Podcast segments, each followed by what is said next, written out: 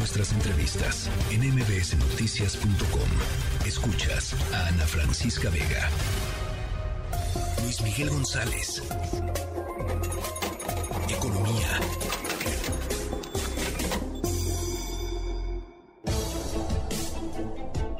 Seis de la tarde con 46 minutos. Estamos por pasar el Senado de la República aquí sobre Avenida Paseo de la Reforma. Eh, y ya decidí, Luis Miguel González, que la próxima vez que salgamos en el estudio móvil te vienes con nosotros. Uy, encantado. A pasear. Encantado de la vida. nos encontramos una nos encontramos una buena ruta y nos vamos a pasear eh, mientras hacemos la transmisión, ¿te parece? Como carro alegórico. Tú me dices que me voy disfrazado. Exactamente, exactamente. No, no más de ti, no más de ti, para que la gente te vea. Para que la gente te vea. José Emilio Pacheco que nadie se puede disfrazar de algo peor que de sí mismo. Exactamente, José Emilio Pacheco, hombre sabio. Em, bueno, vamos a vamos a hablar sobre mercado laboral. Eh, Luis Miguel, ¿tienes, eh, ¿tienes datos de la encuesta nacional de ocupación y empleo? Sí, muchas veces lo he dicho en este espacio contigo.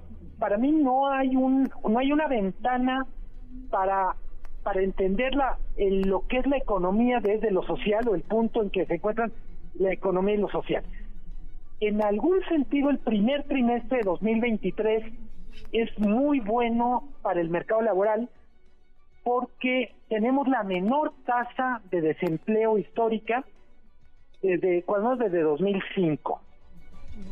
Y alguien dirá, bueno, qué maravilla, qué buen dato, es 2.7%. Empezamos con números.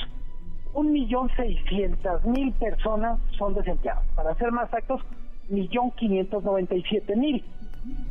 Entonces uno diría, México sigue siendo un país donde el problema del mercado laboral no está en el desempleo, eh, sino en lo que se puede llamar calidad del empleo.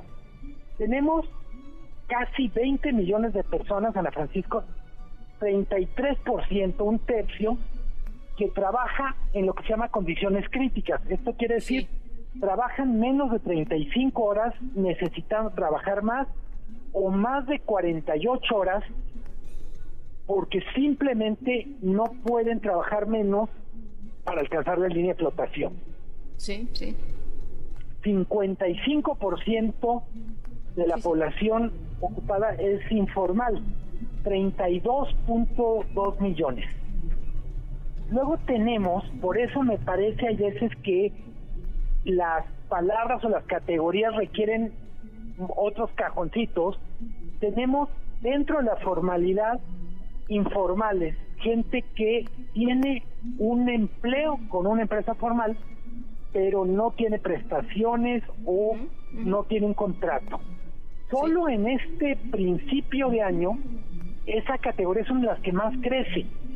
Híjole, personas son contratadas que literalmente le dicen, sí, luego ya vemos, luego vienes a firmar, más o menos 400 mil personas en el primer trimestre así se contrataron.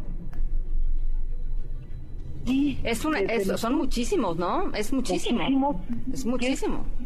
o sea, lo que tenemos es un mercado laboral donde, primero, la gente necesita trabajar para mantener su familia, para mantenerse a flote, pero los trabajos disponibles son trabajos que pues fundamentalmente pagan mal tanto por la, por el pago como con las prestaciones. Eh, de toda la gente que trabaja en México solo 4% gana de más de tres salarios mínimos eso quiere decir solo 4% ganan más de 18.600 pesos todos los demás trabajadores en México ganan 18 mil pesos o menos, 96%. Ese es nuestro mercado laboral. Ahora, evidentemente, esto, estas cifras que nos das, Luis Miguel, eh, tienen también muchísima correlación con cosas como la pobreza laboral, ¿no? O sea, gente que trabaja eh, y que trabaja las horas que tiene que trabajar y aún así no le alcanza para, para subsistir, para lo, mínimo para subsistir. Totalmente. Esa categoría que sobre todo ah, tenemos tres fotografías del mercado laboral. La que hace el INEGI con la encuesta nacional de ocupación y empleo, las cifras que nos da el INS con empleo formal y la que hace Coneval.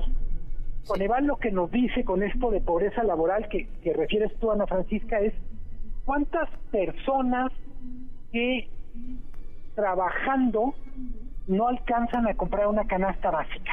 Sí. Es tremendo, ¿no? O sea, o sea a ver, en cualquier, en cualquier economía tendría que ser cero. En cualquier economía tendrían que ser cero personas, ¿no? Totalmente, porque estamos hablando de gente que está cumpliendo una jornada laboral de ocho horas, que en teoría eh, tiene es productiva y trabaja en empresas que producen. Cuando cuando empezaba este comentario te decía, cuando vemos la fotografía o la película del mercado laboral, el mercado laboral nos dice mucho de quiénes somos como economía, nos dice mucho de quiénes somos como sociedad. Eh, lo hemos comentado también aquí. En la OCDE, México es el país que más horas trabaja en el mundo. Mm, trabajamos 40 o 50% más que los alemanes, más que los coreanos, más que Estados Unidos o Canadá, que son nuestros principales socios.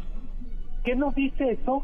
Pues que el problema no está en que seamos flojos, no está en, vamos a decir, en actitud. Básicamente lo que tenemos son empleos con muchas horas y poco productivos. Tremendo. Es tremendo. Es tremendo. Y ojo, empecé diciendo, este primer trimestre de 2023 es uno de los mejores momentos del mercado laboral hemos estado peor y claramente creo que la aspiración es tenemos que estar mucho mejor, tenemos que tener más gente que gane más de 18 mil pesos, tenemos que tener menos gente en la informalidad, 55% es el promedio, pero en Oaxaca, Chiapas y Guerrero es 80%. Es altísimo, altísimo, sí, altísimo.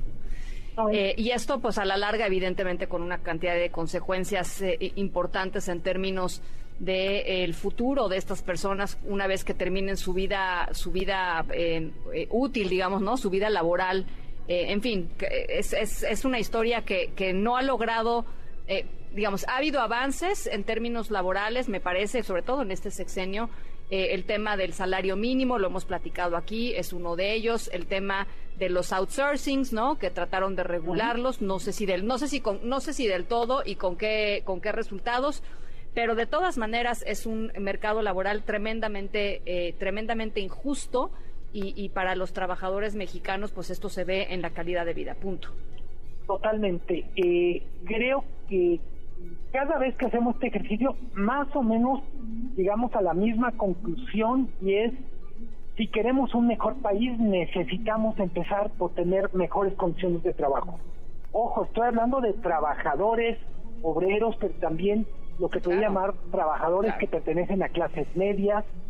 Sí, el drama está en la oficina, como está en la fábrica, como está en el campo o en los restaurantes no hay un sector que digas, oye, pues literalmente viene una especie de burbuja y qué bien les va. No, ojalá. Bueno, pues ahí están estos datos interesantes que nos traes hoy a la mesa. Gracias, Luis Miguel. Te mando un abrazo desde el Monumento a la Revolución. Ya llegamos. Me saludas a, ahora la Revolución. Muchísimo acá, acá, acá te la cuidamos. Te mando un abrazo, Luis Miguel. Abrazo fuerte, Ana Francisca. Buenas tardes. Muchísimas gracias. Muy buenas tardes. NBC Noticias.